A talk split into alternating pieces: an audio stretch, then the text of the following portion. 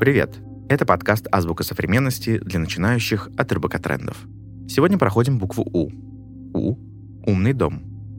Это целая система, которая упрощает нашу домашнюю жизнь. В умный дом входят девайсы, которые автоматизируют быт. Например, включение или выключение света или интеллектуальные камеры, система дистанционного управления техникой и так далее. Умный дом можно создать не только в большом дворце, но и в обычной российской квартире – в систему такого дома обычно входит несколько устройств, которыми пользователь может управлять с помощью смартфона. Каждый умный дом функционирует по-своему. В некоторых случаях система работает с помощью хаба. Это девайс, с помощью которого можно управлять всеми процессами, и датчиков, которые отвечают за работу разных умных гаджетов.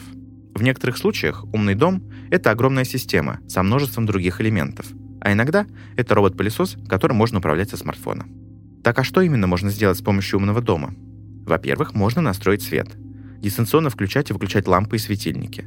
Во-вторых, можно обезопасить квартиру с помощью умных датчиков и видеокамер.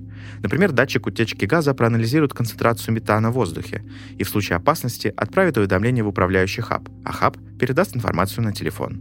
Также можно купить специальные умные пульты, которые смогут дистанционно включать и выключать домашнюю утварь, которая большую часть времени стоит в спящем режиме или до которой лень идти, по типу кондиционера, стиральной машины или посудомойки.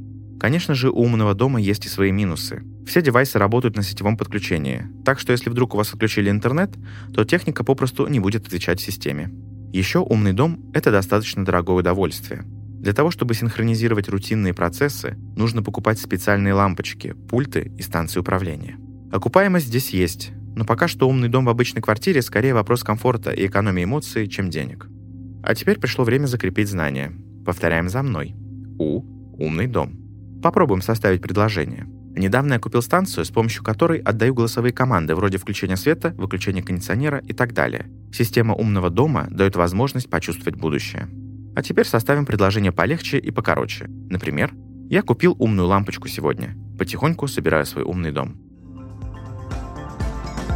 Больше об умном доме читайте в материалах и слушайте подкастах РБК Трендов. Это была «Азбука современности», подкаст для начинающих от РБК Трендов. Подписывайтесь на подкасты в Apple Podcasts, Яндекс Музыки и на Castbox. Ставьте оценки и делитесь в комментариях словами, без которых, как вам кажется, невозможно представить коммуникацию в 21 веке. До встречи!